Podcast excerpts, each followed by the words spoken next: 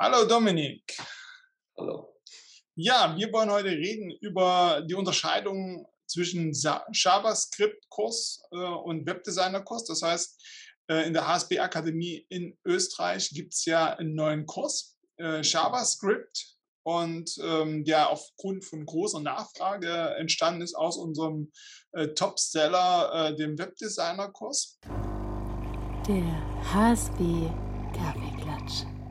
Genau, ne, das, der ist ja wirklich irre, ne, wie viele da äh, euphorische Teilnehmer drin sitzen. Das ist ja echt toll. Ja, und wir wollen einfach mal reden und auch äh, mal, mal nach außen dokumentieren, was ist eigentlich äh, JavaScript, äh, was ist vielleicht Webdesign und was ist die Unterscheidung zwischen beiden, auch äh, gerade wenn ich vielleicht im Überlegen bin, was ich für einen Kurs gerne machen möchte. Ähm, da natürlich erstmal der Ball zu dir. Was ist JavaScript äh, und was ist grob gesagt Webdesign? Mhm. Ähm, Im Wesentlichen ist es so, dass JavaScript quasi die Hauptprogrammiersprache im Web ist. Ähm, das heißt, so ziemlich jede Webseite verwendet JavaScript. Und wir haben eben zwei verschiedene Kurse. Einmal den Webdesigner, der quasi den Fokus auf, ich sage mal, die gesamten Grundlagen vom Web, also wie ist das Web aufgebaut, ähm, wie designe ich eine Webseite, und wie kann ich die einfach mal umsetzen. Und der Fokus vom JavaScript-Kurs ist, dass wir mehr Richtung Programmierung gehen. Also, dass wir wirklich lernen, was sind die Grundlagen des Programmierens und wie können wir, ich sage selbstständig, den Code schreiben, der quasi das Ganze am Laufen hält. Das fasst das Ganze mal zumindest grob zusammen. Sehr schön. Äh, ich denke jetzt gerade, wo ich äh, mal angefangen, ich habe ja vor, ach, vielen Jahren ist das hier? 20 Jahren habe ich ja mal angefangen, so ein bisschen an Webseiten zu basteln auch. Äh, ich hatte damals, ähm, wie hieß das? Frontpage hieß das, glaube ich, das Programm. Äh, und da musstest du auch noch diese, diese, diese äh, Codezeilen eingeben, also richtig mit, mit Zeichen und so. Ist ja heutzutage, wenn du äh, Systeme nennst, nutzt, wie zum Beispiel WordPress, hast du das ja gar nicht mehr. Da schiebst du ja nur noch irgendwelche äh, ähm, Module hin und her. Ähm, und damals musstest du wirklich noch die Farbe, die Abstände ähm, genau in einer, in einer Programmierzeile eintragen und konntest dann mal gucken, wie sieht das dann aus. Fand ich ungeheuer, ungeheuer spannend. Ist das so was ähnliches, äh, das, das äh, JavaScript? Ähm, Im Endeffekt, also JavaScript liegt eher der Fokus darauf, dass wir Funktionalität zu unserer Webseite hinzufügen können. Ähm, das heißt, wir können gesamte Web-Applikationen, sowas wie ähm, Google Analytics damit umsetzen. Ich sage es jetzt ein großes Beispiel aber theoretisch ähm, dafür ist das gedacht. Und natürlich ähm, kleinere Dinge, sowas wie Animationen, ähm, ja, in erster Linie mal Animationen, ähm, diverse Berechnungen, all diese Dinge funktionieren im Hintergrund immer mit JavaScript. Und wir machen zwar im Webdesigner-Kurs, lernen wir auch ein bisschen JavaScript. Wir lernen auch HTML und CSS, das, was du gerade angesprochen hast aber der Fokus liegt weniger auf dem tatsächlichen Programmieren, sondern mehr auf diesem gesamten Grundkonzept. Also beim Webdesigner-Kurs geht es eher darum, dass wir lernen, wie beginnen wir mit so einem Projekt und wie schaffen wir es von diesem Projekt statt bis zum Ende hin ähm, eine vollständige Webseite zu haben. Und im JavaScript-Kurs lernen wir wirklich, wie wir mehr oder weniger das Ganze drumherum programmieren können, sodass wir die komplette Flexibilität haben. Also wir können, wenn wir lernen zu programmieren, können wir an und für sich alles umsetzen im Web. Okay. Also wenn ich jetzt zum Beispiel, äh, äh, du musst mich korrigieren, wenn ich es falsch mhm. verstehe, ne? Ähm, also wenn ich jetzt eine Webseite zum Beispiel baue mit WordPress, Ne? Mhm. Oder es gibt ja auch andere Gratis-Tools. Mhm. Kann ich dann äh, und will dann irgendeinen Effekt rein haben als Beispiel, ne? was weiß ich, irgendwie das, äh, sobald ich auf die Seite gehe, irgendwie drei Sterne äh, über die Webseite fliegen. Das mhm. würde ich dann quasi mit JavaScript programmieren mhm. und äh, quasi in den aber das muss ich ja dann wieder einbinden. Kann ich das in den System selber machen oder brauche ich dann schon irgendwie tieferen Blick, äh, um, um, um das einzubinden? Weil das ist ja dann bestimmt nicht wieder mit so einem äh, Container oder mit irgendwas anderes äh, darstellbar. Also wir können WordPress erweitern, genauso wie du es gesagt hast, dass wir sagen, wir schreiben eigenen JavaScript-Code zum Beispiel und können dann eigene Animationen auf unseren Webseiten machen. Ähm, genauso gut können wir mit JavaScript, ich generell Funktionserweiterungen machen, ähm, aber wie gesagt auch was komplett Neues aufbauen. Und das Spannende an dem Ganzen ist das, dass wenn du sagst, du arbeitest jetzt mit WordPress, dann hast du ja selber gesagt, du ziehst da alle möglichen Dinge rein, ähm, die Webseite wird quasi für dich gebaut. Und ich sage, das ist auch soweit auf jeden Fall schon mal gut, dass man sagt, man kann relativ einfach eine Webseite bauen. Wenn man allerdings Dinge detaillierter bearbeiten möchte, braucht man dann zusätzlich immer noch ein gewisses Wissen, dass man sagt, entweder PHP oder JavaScript oder ähm, was auch immer, damit man das Ganze dann noch so erweitern kann, wie man es eben genau haben möchte. Ähm, das, du hast gerade eine schöne Idee reingebracht. Ich will natürlich auch sagen, es gibt noch andere schöne Systeme wie Joomla und was weiß ich nicht alles. Ne? Also WordPress ist nur, weil ich äh, äh, das äh, am besten von diesen Systemen her kenne. Das, äh, deshalb das Beispiel. Ähm, wie ist das dann, äh, wenn ich, äh, du sagst gerade PHP ist ja auch noch so ein Punkt. Ähm, wie, wonach suche ich so etwas aus? Also kann ich, äh, PHP ist, vielleicht nochmal ganz kurz Erläuterung, was ist das? Ist das auch so wie JavaScript, nur eine andere äh, Programmierform? Mhm. Ähm, PHP ist ebenfalls eine Programmiersprache. Ah, okay. Ähm, wobei der Unterschied zwischen den zwei Sprachen ist der, dass PHP immer auf, äh, ich sage jetzt, jetzt ein bisschen technisch, aber PHP wird immer auf dem Server ausgeführt. Mhm. Und JavaScript kann mittlerweile auch auf dem Server ausgeführt werden, ähm, wird allerdings auch im Browser ausgeführt. Und das ist, ich sage, der, der größte Unterschied im Endeffekt. Mit PHP machen wir immer serverseitige Anwendungen. Mit JavaScript kann man entweder serverseitig oder quasi direkt im Browser das wäre jetzt zum Beispiel das Beispiel mit den Animationen, denn die sollen ja im Browser ausgeführt werden. Und eine Datenbank wäre dann PHP oder was? Hm. Genau, also wenn wir sagen, wir möchten irgendwas mit Datenbanken machen, wäre das immer auf der Serverseite und dann brauchen wir eben PHP oder ebenfalls JavaScript auf dem Server.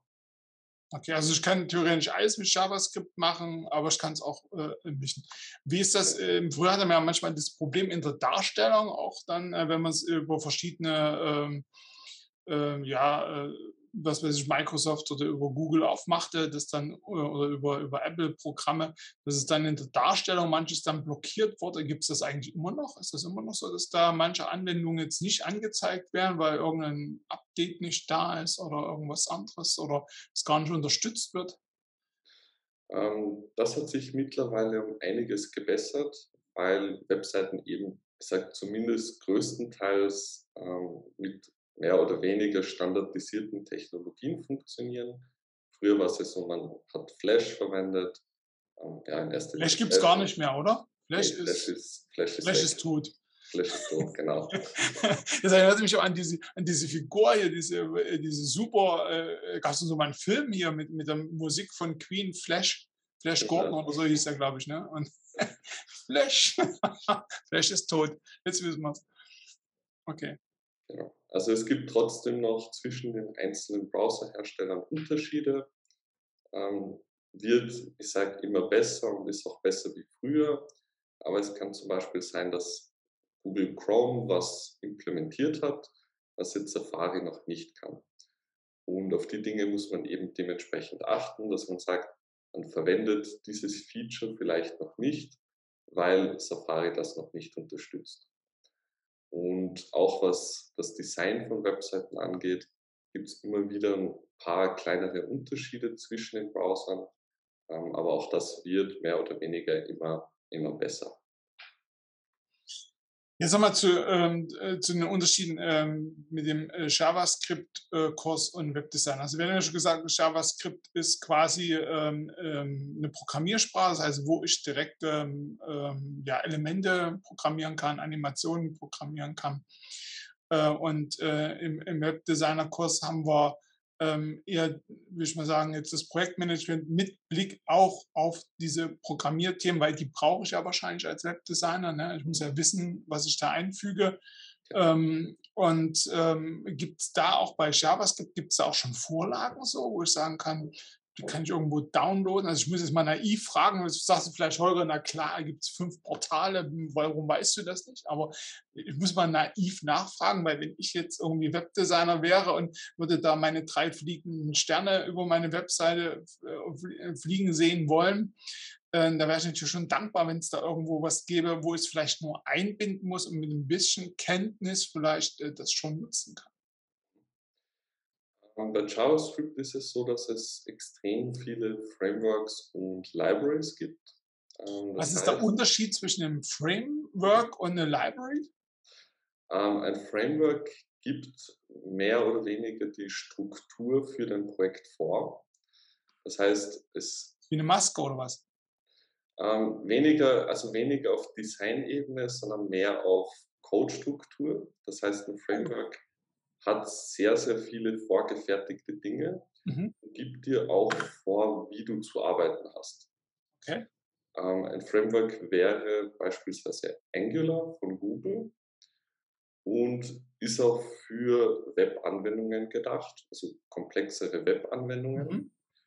Und da ist an und für sich so ziemlich alles vorgegeben, wie du zu arbeiten hast. Und ich sage, der Vorteil von Framework und, also vor allem auch der Unterschied, Library ist ähm, mehr oder weniger fast das gleiche, nur mit dem Unterschied, dass es dir nicht vorgibt, wie du zu arbeiten hast. Das heißt, es ist einfach eine Kollektion von vielen Funktionen, die du verwenden kannst.